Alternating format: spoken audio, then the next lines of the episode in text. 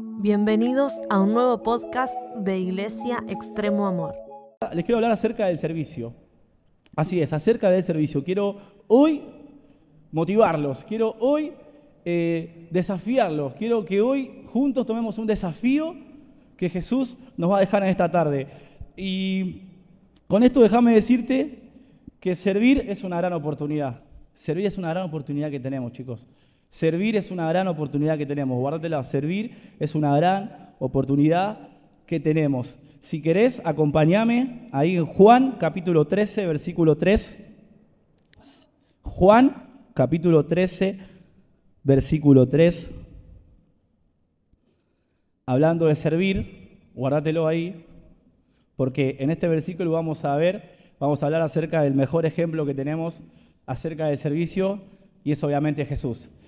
Y antes de leer, quiero dejarte una frase interesante, y es que no hay que ser como Jesús para servir, sino que hay que servir para ser como Jesús. Grábatelo, no hay que ser como Jesús para servir, no tenés que esperar a ser como Jesús, tenés que servir ya, ahora, para ser como Jesús. Así que eso, grábatelo. Si querés ser como Jesús, como te dije, ponete a servir, a servir, a servir y a servir. Porque durante toda la tarde y este mensaje te voy a hablar acerca de esa palabra, servir, servicio, hacer, no estar quieto, en movimiento. ¿Sí? Vamos al pasaje. Dice así. Lo tenemos todo, lo que lo tienen, diga vamos River. Bien, bien, ¿eh? gente entendida. Más. No, mentira. Dice así, ¿sabía Jesús que el Padre había puesto todas las cosas bajo su dominio y que había salido de Dios y a él volvía? Así que se levantó de la mesa, se quitó el manto y se ató una toalla a la cintura. Luego echó agua en un recipiente y comenzó a lavarle los pies a sus discípulos, a secárselo con la, con la toalla que llevaba puesta en su cintura. Y es increíble, o sea, este versículo me encanta, porque ahí tenemos el claro ejemplo de lo que es servicio. ¿Por qué? Porque Jesús, el Hijo de Dios, teniendo todo, no teniendo que hacer nada, decide humillarse, por decir una manera, decide hacer el acto más lindo que nos pudo haber dejado como ejemplo, y es el servir es lavar los pies a sus discípulos. Es un modelo increíble que nos deja, es un ejemplo impresionante que Jesús nos deja. Obviamente, van a decir, bueno, Seba, ¿por qué se empezás así? Pero bueno, chicos, me van a tener que bancar. No, mentira, mentira. Me encanta esto de Jesús, ¿por qué? Vuelvo a leer, dice, ¿sabía Jesús que el Padre le había puesto todas las cosas bajo su dominio y que él había salido de Dios y a él volvía? Y acá yo me ponía a leer y decía, qué interesante porque en, esto, en este versículo Jesús responde a algunas de las preguntas filosóficas que hay hoy en día, como por ejemplo, ¿para qué estoy acá? ¿De dónde vengo? ¿A dónde voy? Y un montón de cosas. Y acá Jesús te lo deja claro. Él sabía que venía del Padre, que estaba acá para cumplir con una cosa y que iba a volver allá. Y eso me encanta. ¿Por qué? Porque para servir, chicos, creo que el primer paso para servir es entender bien quién soy, a quién pertenezco, qué hago acá y a dónde voy. Porque si nosotros no tenemos en claro eso, seguramente cualquier cosa que venga en el camino, que se nos cruce, nos va a hacer titubear, nos va a hacer tambalear, nos va a hacer caer, nos va a hacer desviar. Porque hasta incluso podemos llegar a poner nuestras, ¿cómo se dice? No me sabe la palabra. Convicciones, ahí está, gracias. Nuestras convicciones incorrectas, malas, que no tienen nada que ver con lo que Jesús quiere y espera de nosotros. Entonces, me gusta esto. No sé si te pasó en algún momento que te preguntaste, decime que no. ¿Qué hago acá? ¿Para qué estoy acá? No sé a dónde voy, no sé qué tengo que hacer. Pero tenemos un claro ejemplo y me encanta, y es Jesús. Y este ejemplo que tenemos que seguir nosotros como cristianos es Jesús. Es tomar este desafío que Él te deja de servir. Y me encanta, porque acá no dice de servir o ser servido que me den todo, sino que Él, siendo el Hijo de Dios, teniendo todo, perdón, ¿eh? tomar un poquito de agüita. Disculpen, vamos a comerciales, enseguida volvemos. Vamos a una tanda comercial.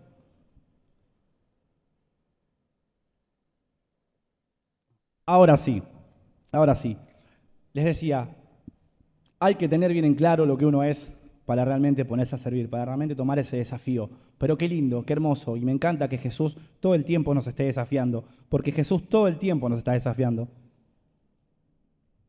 Jesús todo el tiempo nos quiere en movimiento. Jesús todo el tiempo nos quiere ahí, haciendo algo. Estamos llamados a servir y tenemos que hacerlo. Porque si no, no servimos. Así decía uno, pero no, nada que ver, no le dan caso. Acompáñenme a una historia que quiero contarles, que esta es muy interesante también. Estamos ahí en Juan, también, seguimos en Juan capítulo 6, versículo 11. Y acá me quiero detener un poquito más. Avísenme cuando lo tengan. Es súper conocida la historia, es súper conocido el pasaje, pero van a ver que está buenísimo. Van a ver que es muy interesante. Avísenme cuando lo tengan. Juan capítulo 6, versículo 11. Obviamente, en adelante, pero vamos a leer algunos versículos, pero para que entiendan un poco. Que es acerca de la multiplicación de los panes y de los peces. ¿La conocemos a la historia o no? ¿La conocemos? Muy bien, así me gusta. Hay una puerta ahí golpeando, pero bueno, no importa. Entonces dice así más o menos, le voy a leer un poquito. Dice, Jesús tomó entonces los panes, dio gracias y distribuyó a los que estaban sentados todo lo que quisieron. Lo mismo hizo con los pescados. Una vez que quedaron satisfechos, dijo a su discípulo, recoja los pedazos que sobraron. Recojan los pedazos que había sobrado. Perdón, me perdí. Ahí está, perfecto, muchas gracias.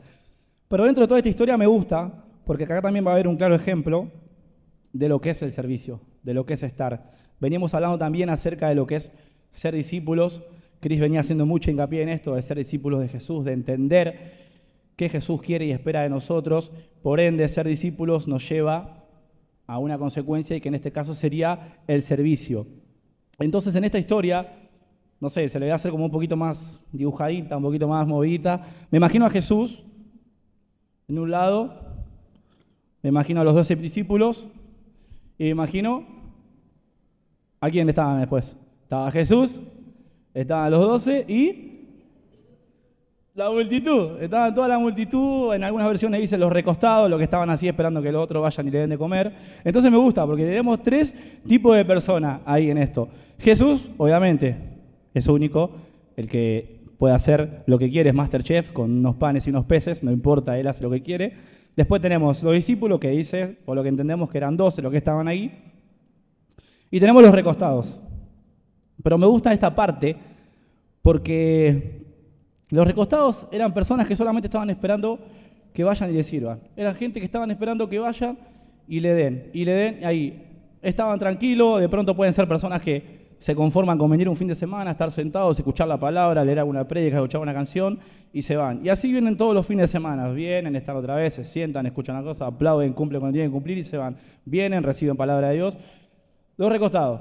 Vienen, están sentaditos y a esos son los que les gusta eh, el Salmo 23, por ejemplo. Porque Jehová mi pastor, nada me faltará en pastos delicados me hará descansar. ¿Viste? Todo lo que tiene que ver con no hacer nada, por ahí capaz que quizás le gusta ese versículo. ¿Por qué? Porque no requiere mucho esfuerzo. Solo decir, Jehová mi pastor, nada me faltará, yo confío en Él, Él me va a dar un montón de cosas, yo voy a estar sentadito tranquilo. Y vengo el otro sábado y Jehová mi pastor, y nada me faltará. Y no pasa nada, mientras no requiera de mucho esfuerzo, Señor, yo te amo. Señor, sos lo mejor que hay. Pero no, hay que servir, hay que tomar la actitud de esto. Hagamos una cuenta, por ejemplo, miren. Eran cinco mil. Había 12 discípulos. ¿No? Entonces hagamos una división. Cinco mil dividido 12. ¿Cuánto puede dar? No importa, tengo acá. 416,6 periódicos da eso, 5.000 dividido 12. Imagínate eso, que tenga que ver una persona cada 400 personas. Es una locura. Imagínate que un mozo, imagínate que un mesero, imagínate que una persona en un restaurante tenga que agarrar y decir, Fran, vos sos uno, hoy tenés que encargarte de 400 personas de servirle. Me parece que es una locura, me parece que es una locura, me parece algo loco, algo descabellado. Y por eso, otra vez volvemos a una de las palabras que el Señor Jesús siempre decía, y es que la mies es mucha y los obreros son pocos. Porque fíjate, si cada 400 personas tiene que haber uno solo, es una locura. Si cada 400 personas tiene que estar una persona de nosotros, es increíble, no va a poder hacer nada, no va a poder abarcar toda la necesidad que esa persona tenga. Por eso que es importante servir, por eso es importante, importante tomar la actitud de discípulo que venimos hablando. ¿Por qué? Porque un discípulo entiende lo que tiene que hacer, porque un discípulo sabe que está para servir, porque un discípulo sabe que tiene que estar en donde está la necesidad, porque un discípulo no espera que le diga lo que tiene que hacer, va y hace, va y se involucra. ¿Por qué? Porque ustedes imagínense, yo me imagino este plano, eh, yo me imagino que Pedro tendría hambre, ¿o no? Yo imagino que Pedro estaría cansadito. Yo imagino que Pedro estaría diciendo, le tengo que dar de comer a todos estos otros. Y yo tengo acá y tengo unos pedacitos de pan y unos peces y nada más. Y encima Jesús viene y me dice, agarrá y andá de comer. Y yo estoy viendo que acá no pasa nada, pero Jesús va y me manda. Pero ¿qué pasa? Cuando Pedro toma la actitud de hacer caso, de obedecer a lo que Jesús le dijo, Pedro que agarra, y los demás discípulos, agarra la canasta y empiezan a repartir. Yo me lo imagino caminando, bueno, Dios, yo de nuevo, haz lo que vos quieras. Pero ¿qué pasa? Empieza a dar, empieza a dar pan, empieza a dar pan. ¿Y qué pasa? Ahí empieza lo loco. ¿Por qué? Porque empieza a ver cómo se multiplica todo en la canasta. Empieza a dar un pescado, da pescado se multiplica, da y se multiplica, da y se multiplica, da y se multiplica. Y como dice el relato, sobró, sobró un montón. Y Jesús le pidió que recogen, que guarden todo. Pero es increíble. Por acá hay un detalle que no quiero que se escape. ¿Quién vio eso? ¿Quién vio cómo se multiplicaban los panes y los peces? ¿Quién fue que lo vio? ¿Quién? Los discípulos. ¿Por qué? Porque los discípulos son los que ven lo sobrenatural de Dios. Los recostados solo vienen a consumir, los recostados solo esperan que les des comida, los recostados solo esperan estar ahí tranquilo, sentadito y que todo venga a ser Dios. Pero un discípulo es el que ve lo sobrenatural de Dios. Es un discípulo, es el que ve como una vida es cambiada, como una vida es restaurada. ¿Por qué? Porque le dedica tiempo, porque se involucra y está ahí. Porque aunque a veces no entienda, va y hace. Porque, y esto le da pie al título que le puse a esta enseñanza, es, es el que no sirve, se lo pierde. ¿Por qué se pierde? ¿Qué se pierde acá? Se perdió la oportunidad de ver esos milagros, porque toda la multitud que estuvo ahí no pudo ver, solamente estaba viendo cómo le daban de comer y comían nada más. Pero los discípulos eran los que estaban viendo cómo las canastas se iban llenando, se iban llenando, se iban llenando y no lo podían creer. Pero solo lo vieron los discípulos, solo ellos experimentaron ese milagro, solo ellos pudieron ver un montón de cosas que Jesús también hizo, porque estaban ahí, porque tenían esa actitud de servicio, porque tenían obviamente el mejor ejemplo, Jesús, porque estaban moviéndose, porque el que no sirve se lo pierde, se lo pierde. Y esto no es un palo que yo te quiero dar, esto es una motivación, esto es un desafío que Jesús te deja, comprometerte con el servicio. ¿Queremos ver lo sobrenatural de Dios o no queremos ver? Queremos ver milagros, queremos ver vidas transformadas, queremos que más gente se llene, que más gente se suma a la iglesia, queremos salir a hacer un montón de actividades, queremos ver cómo Dios se glorifica. Pero no podemos ser los recostados. Tenemos que realmente tomar el desafío de ser discípulos de Jesús con lo que eso conlleva, porque suena muy romántico decir, sí, yo soy un discípulo de Cristo, soy un soldadito, estoy ahí, me tiene acá, su mejor guerrero. Suena tan lindo, pero los gauchos se ven, como se dice, en la cancha, haciendo, siendo parte, diciendo acá estoy, contá conmigo, yo quiero hacer, yo quiero estar, hay que limpiar, ¿qué hay que hacer? Hay que acomodar la silla, ¿qué hay que hacer? Hay que ir tal día, hay que hacer, ser personas proactivas, ser personas que queremos estar, estar dispuestos. Pastor, estoy acá, facilitador, estoy acá. ¿Por qué? porque yo quiero tener el corazón de un discípulo, porque yo quiero estar pegado a Jesús, porque yo quiero hacer lo que Jesús me está pidiendo que haga. ¿Por qué? Porque Jesús es mi mejor ejemplo, porque Él se dio por mí. Por eso yo doy a los demás. ¿Por qué yo amo a los demás? Porque Él me amó a mí. ¿Por qué yo abrazo a una persona? Porque Él me abrazó a mí. ¿Por qué yo puedo dar perdón? Porque Él me perdonó a mí. Y todo esto tiene que ver con el servicio, todo esto tiene que ver con el darse, todo esto tiene que ver con el involucrarme con la obra de Dios. Y eso me encanta y es lindo y por ahí no es un mensaje tan motivador que no guste tanto, pero es algo tan hermoso poder involucrarte en las cosas de Dios. Es algo tan hermoso poder entender que estamos para servir, que tenemos el mejor ejemplo, que tenemos el mejor guía, si querés llamarle, que Él está para nosotros y que solo los discípulos van a ver las cosas sobrenaturales de Dios, que solo los que quieren tomar el desafío de ser discípulos van a ver, si querés, remedio de escalada, transformado, van a ver tu vecina, vas a ver alguien de la vuelta de tu casa, quien fuera, en tu trabajo, donde sea. Pero yo creo firmemente que solo cuando yo entiendo esto, que tengo que ser un discípulo de Jesús, no solamente ser uno de los recostados, no solamente esperar que me vengan con la comidita, no solamente ser un consumidor, no tengo que ser un consumidor del Evangelio, tengo que vivirlo. Escuchen bien esto, por favor, no seamos consumidores del Evangelio, vivámoslo, que se nos note, que salga flor de piel, que brote eso de nosotros, de la manera en que vos quieras manifestarlo, pero hacelo, no seas solo un consumidor. Vivamos el Evangelio, que eso se meta a nosotros, que eso se meta a nosotros, que eso nos haga eco, que eso nos vuelva loco. Porque dígame, ¿cuántas prédicas escuchaban alguno acá? Dígame, ¿escuchan prédicas en sus casas? ¿Escuchan? ¿Cuántas prédicas escucharán? no sé, lo que se le venga a la mente, ¿cuántas escuchan por, por día, por semana, en un mes? ¿En un mes cuántas predicas escuchas? ¿30? Fa, una locura. Una máquina, ¿alguien lo pasa, chicos?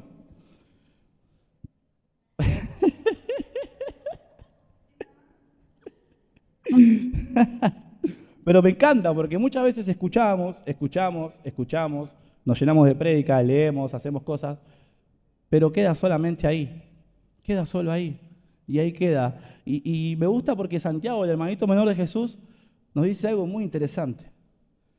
No sean solamente oidores, sean hacedores de la palabra.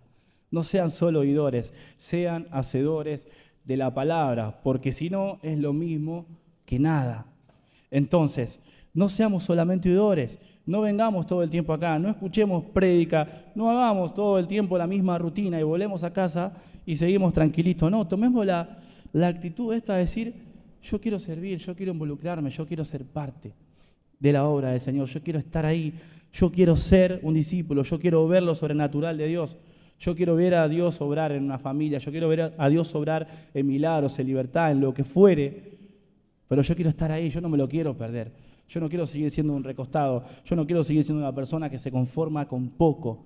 Porque Dios ama a los recostados. No estoy diciendo que Dios los odia. Los ama, los bendice, les da, porque ahí dice que los alimentó, pero no se fía de ellos. Porque él, un versículo más adelante Jesús les dice, ustedes me siguen a mí solamente por lo que yo les puedo dar. Nada más, no porque estar conmigo. Entonces ahí te das cuenta que se fía realmente de lo que quieren estar con Él, pero posta de los que se comprometen, de los que dicen, yo quiero estar acá, acá estoy, Señor, usa mi vida, pero de verdad usa mi vida, porque si no, no servís, no servís, no sirvo yo tampoco. Entonces, me gusta de esto, de tener en cuenta de que solo los discípulos, guárdatelo por favor, solo los discípulos ven los milagros. Solo los discípulos están ahí viendo todo lo sobrenatural de Dios. ¿Por qué? Porque el que no sirve se lo pierde. El que no sirve se lo pierde. Guarda esto, serví, sé un ministro que sirve a las personas, que sirve a los demás. Está todo el tiempo pensando en qué manera vos podés ayudar a los demás. Siempre, no te lo guardes, no te lo quedes, no te, no te frene, no dejes que nada te frene, porque muchas veces quizás también tenés esto que vos decís, bueno, sí, yo quiero servir, yo quiero estar, pero quizás no soy tan bueno en esto, no soy tan bueno en lo otro. Sí, pero quizás hay personas que tienen mejor don, mejor talento que yo, que están más aptos para que, que yo, posiblemente. Pero hago una pregunta y quiero que sean sinceros. ¿Sí? ¿Cuántos de acá alguna vez tuvieron heridas? ¿Cuántos alguna vez de acá sufrieron, fueron lastimados? ¿Cuántos? Muchos.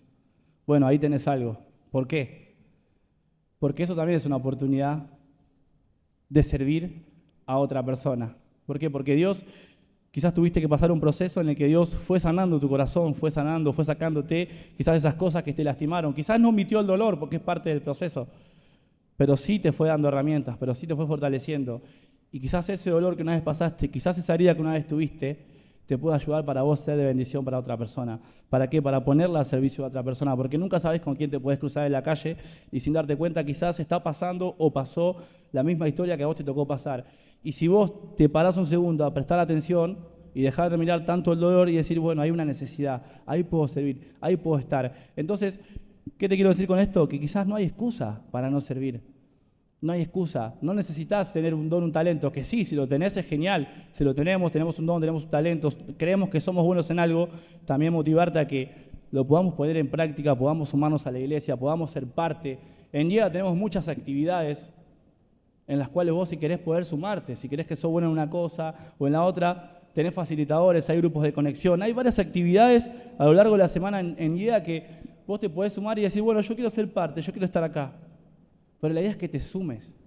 Con esto de, establecer esta cultura de reino, queremos que vos te sientas parte, que vos tengas sentido de pertenencia a esta casa, que vos sientas que podés desarrollarte, que vos sientas que podés ejercer tus dones, tus talentos acá, que vos te tomes en serio esto del servicio, esto de estar al servicio de los demás, esto de estar al servicio de tu hermano, de servir los, unos a los otros, acá en esta casa, de no buscar el bien propio, de no venir acá solamente sentarme e irme un sábado, sino que esto conlleva involucrarme, quedarme un tiempo más, charlar un rato, preguntarle cómo está, cómo estuvo tu semana, en qué te puedo ayudar, quiero ser de, ayuda para algo, para lo que necesites.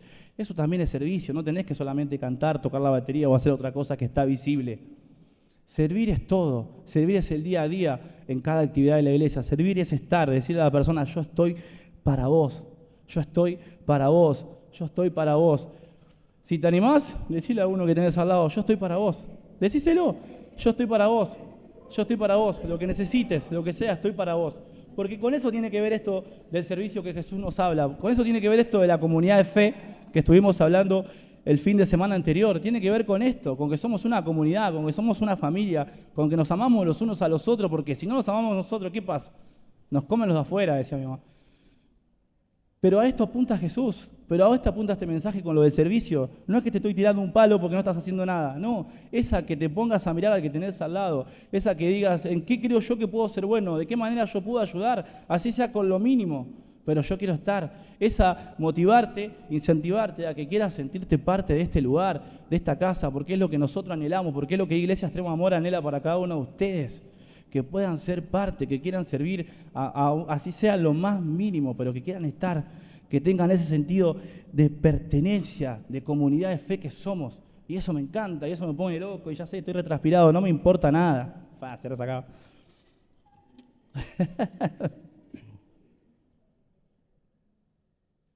Pero no sé si, si estoy siendo claro, por favor, dígame, porque por ahí capaz estoy re loco yo creo que, que estoy hablando, pero por ahí capaz estoy re loco mal, pero loco mal, ¿eh?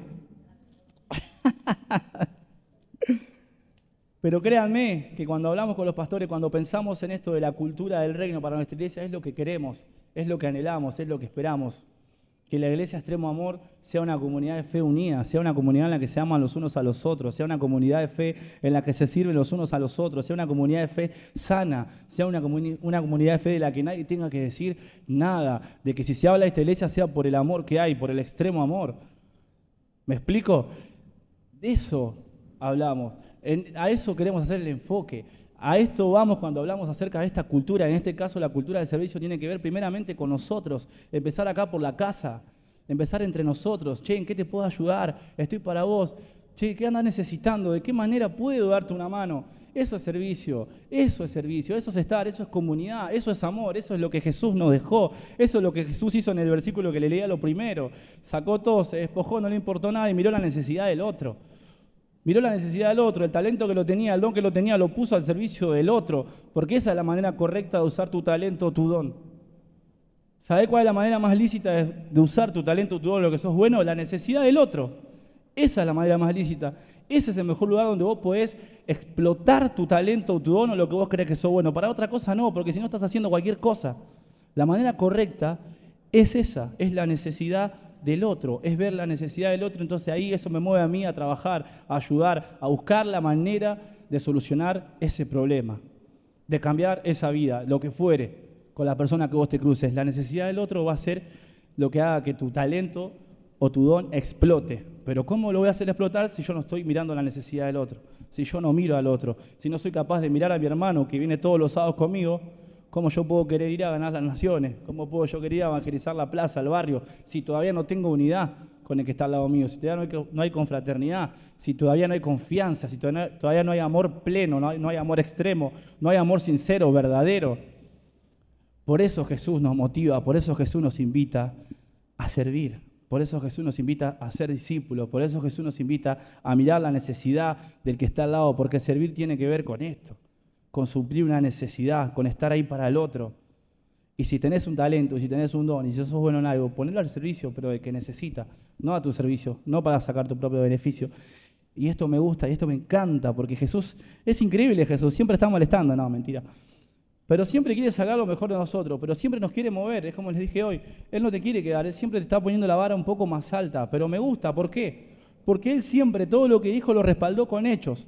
Jesús siempre fue respaldando con hechos. Todo lo que decía, pum, se iba haciendo, pum, se hacía. Y es así, porque las palabras muchas veces pueden ser bonitas, pueden ser, persuasivas, pero el hecho siempre arrasa. Pero el hecho, el acto, el hacer, siempre va a ser la mejor prueba de validar esa palabra, esa promesa que vos viniste diciendo.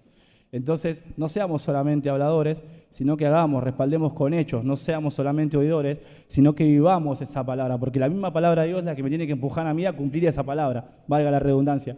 Tenemos que dejar que eso me transforme, que eso me atraviese, que eso me inquiete, que eso me mueve, que eso me lleve a qué? A conocer más a Jesús primero, sí. Y si yo conozco a Jesús, ¿cuál va a ser la consecuencia? Querer hacer, querer ser parte, querer estar. Pero la pregunta es, ¿yo estoy conociendo más a Jesús? ¿Me estoy acercando más a Jesús? ¿Estoy queriendo ser un discípulo? ¿Estoy queriendo pasar tiempo con Él? Porque si no estamos, se tiene que encender una alarma ahí, porque si yo no me quiero comprometer con la iglesia, algo mal anda. Algo mal anda. Porque si yo no tengo esas ganas de hacer algo, involucrarme así sea para correr una silla o poner los sobres los sábados acá, me tengo que hacer un chequeo médico, lo que vos quieras llamarle, porque algo mal anda. Porque si yo realmente pertenezco a la comunidad, si yo realmente tengo sentido de pertenencia, si yo realmente soy de Jesús, soy un discípulo, no me tienen que decir absolutamente nada. Yo llego el sábado acá y digo, ¿en qué puedo ayudar? ¿Qué hace falta? No espero que me den una hora, no espero que me digan, che, ¿querés estar en bienvenida? ¿Querés? No, no, yo llego el sábado acá y ¿para qué? ¿En qué ayudo? ¿En qué puedo estar? Che, ¿necesitan algo? Esa es la actitud de un discípulo, esa es la actitud de una persona que entiende el verdadero servicio. Esa es la actitud de una persona que realmente está siendo guiada por Jesús. Esa es la actitud de una persona que realmente entiende que es parte de una comunidad de fe y que todos funcionamos y que todos nos necesitamos y que todos tenemos que estar los unos para los otros. Es así, es así. Y para ir terminando, no los quiero molestar más, ni que me aguanten más. Eh, estoy mirando una serie que me encanta, que se llama Viajeros. Es rara, es futurista. Pero encontré una perlita, por si quieren decirle. Encontré una frase que me encantó. Me encantó. Y con esto quiero terminar y se la voy a empezar a leer. Y dice, la mejor manera de definir a alguien es por cómo afecta a los que los rodean. Va de nuevo, la mejor manera de definir a alguien es por qué? Es por cómo afecta a los que los rodean. Entonces, yo me ponía a pensar y decía, a mí me encantaría que la mejor manera del día de mañana que alguien mire a IEA y la quiera definir y quiera decir qué es, digan, wow, es una iglesia que sinceramente se aman. Primeramente, ellos se aman, se sirven los unos a los otros, hay amor, son personas comprometidos primeramente entre ellos, son personas que se comprometen con la sociedad, que están haciendo actividades, que están todo el tiempo buscando ayudar a gentes con necesidad. A mí me gustaría que el día de mañana que hablen de esta iglesia, de Iglesia Extremo Amor, se hable así. Y me despido con este pasaje bíblico. Hechos 2.42. No lo leas, yo te lo leo, no te das problema.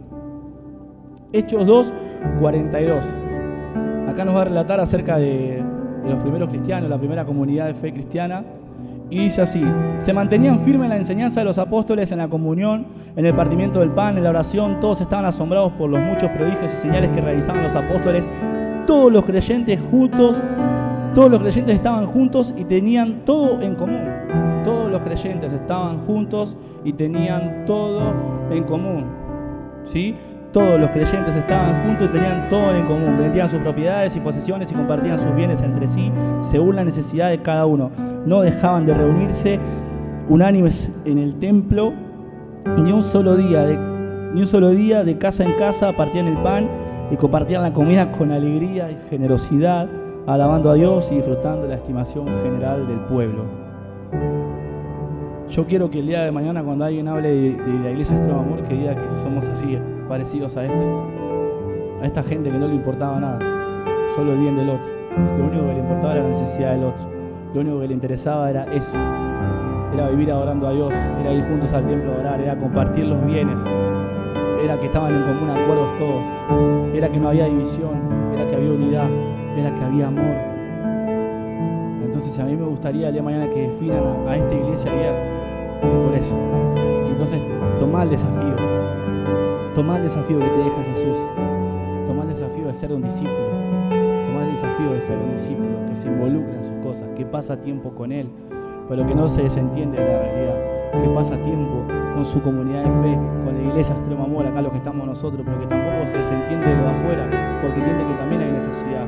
Pero primeramente tenemos que suplir nuestra necesidad acá, fortalecer nuestros vínculos acá, servirnos unos a los otros acá primero, para después ir allá y romperla toda. para después ir allá y decirle, ¿sabes qué escalada? Acá hay una iglesia que está presente, acá hay una iglesia que está más unida que nunca, acá hay una iglesia que lo único que le sale a la boca es servir, es servir, es amar, es estar atento a la necesidad del otro, es saber en qué puedo suplir, qué necesidad puedo suplir, qué puedo ayudar, qué hace falta en el barrio, a ver esta persona, a ver lo otro. Me encantaría que el día de mañana cualquier vecino de, acá diga eso, diga, esa iglesia, esa iglesia está muy presente acá. Esa iglesia son increíbles porque están recontra unidos. Esa iglesia entendió todo. Que solamente digan eso, que solamente se remarque eso, se resalte eso. El amor que hay acá entre nosotros, el servicio que hay entre nosotros, la fidelidad que hay entre nosotros, la unidad que hay entre nosotros, lo de Dios palpable que tiene que haber entre nosotros, lo sobrenatural de Dios que tiene que haber entre nosotros. Nos animamos a tomar ese desafío no sé si esta noche te sentís un discípulo, te sentís un recostado, te sentís que sos un talentoso o uno que no tiene nada para dar, pero toma el desafío, toma el desafío de Jesús y hacete cargo. Toma el desafío de Jesús y serví, toma el desafío de involucrarte en alguna actividad de la iglesia, porque hay un montón de cosas para hacer. Tenemos facilitadores que te pueden ayudar a desenvolverte, si tenés un don, un talento, pero si no tenés también involucrarte, porque en eso podés encontrar incluso que no sabías que tenía, lo que ya estaba depositado ahí, pero faltaba alguien que te guíe, que te acompañe, que te dé herramientas, que esté para vos, y ¡pum! explotaste. Y cuando explotaste, entendiste todo, porque empezaste a ser parte. Te empezás a sentir parte vos, te empezás a sentir útil vos, te empezás a querer dar todos. Ahí no te frena nadie. ¿sí? Estemos atentos a la necesidad, sirvamos al otro, seamos buenos discípulos, tomemos ese desafío de ser discípulos. Sirvámonos acá, pero también llevémoslo al trabajo, llevémoslo al club donde vamos, llevémoslo al lugar donde sea que estemos. Esta chispita, este amor, esta unidad, esta generosidad, esto que tiene que haber acá, esta hermandad, esto que vamos a empezar a potenciar en adelante entre nosotros, llévalo a cualquier lado, pero hacé, hacé, hacé para que puedas ver lo sobrenatural de Dios, para que afuera y acá adentro puedas ver vida transformada, para que gente que llega acá se encuentre con una iglesia lista y preparada para amarlo y para suplir la necesidad que tiene. Pero si nosotros salimos afuera también, que la gente se encuentre con que hay una iglesia que va a orar y que va a ser libre, que va a haber alguien que va a orar y va a ser sano, que va a alguien que le va a suplir la necesidad que necesite, pero que sepa que hay una iglesia que va a estar, que hay una iglesia comprometida con la obra del Señor, que hay una iglesia que está llena de discípulos que quieren ver lo sobrenatural de Dios, porque el que no sirve, el que no sirve, se lo pierde.